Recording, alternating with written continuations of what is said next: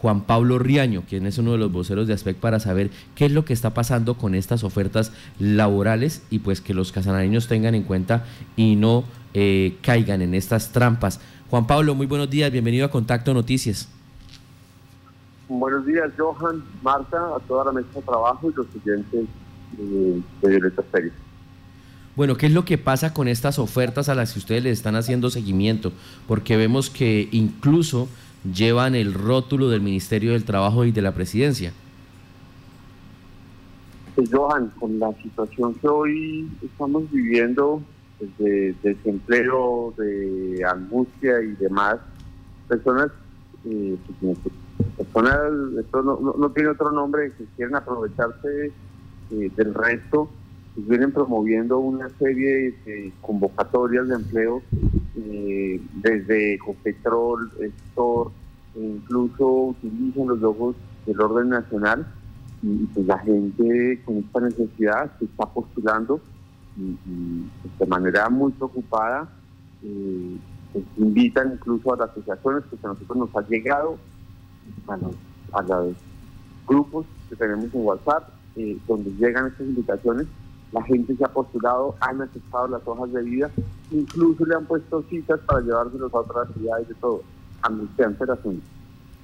Permítame eso último. Eh, ¿Citas para otras ciudades? ¿Cómo es este estos casos?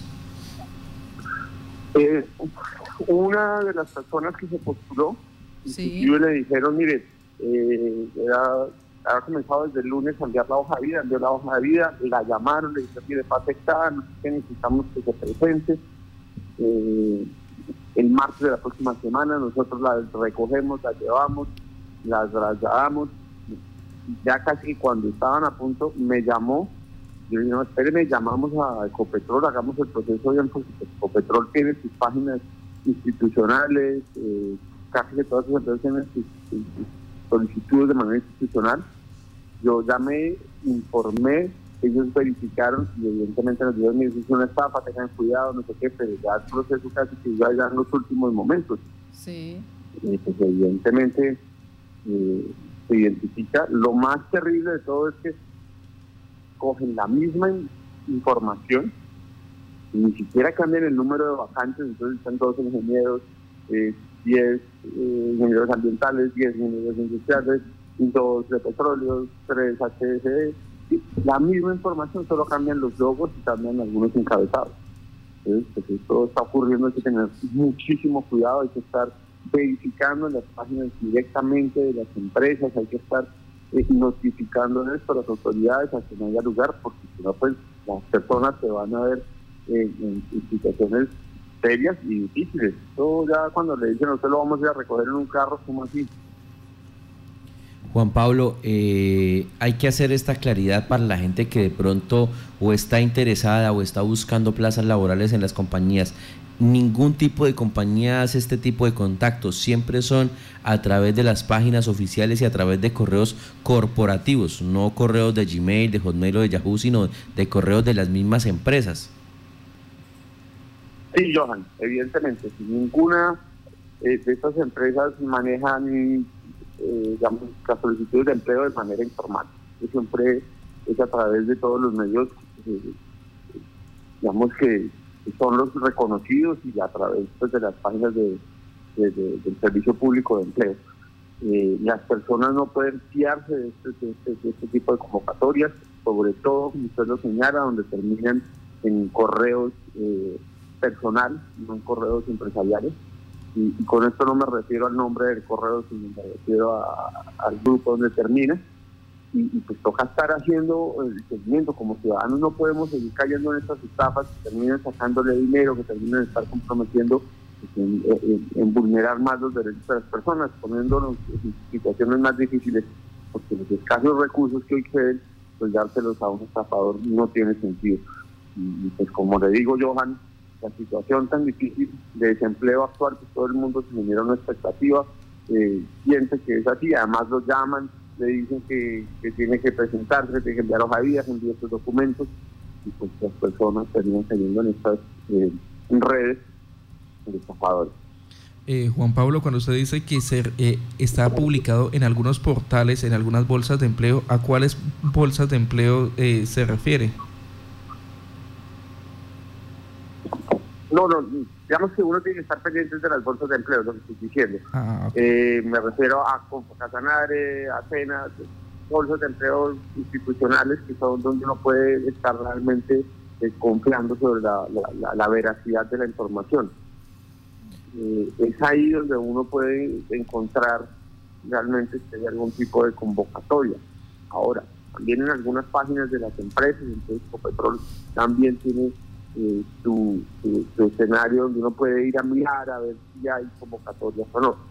Pero estos tipos de convocatorias eh, con nombre propio, digamos, de la empresa como lo hacen, pero con los correos que tienen al final terminados en Gmail y en Gmail, pues realmente no son eh, reales y eh, pues toca que estén atentos, se les recomienda a las personas que si pueden hacerlo, comunicarse institucionalmente con la empresa, confirmar, verificar, pero no guiarse de este tipo de ofertas eh, pues que está poniendo en riesgo sus recursos y, vaya a saber qué más situación.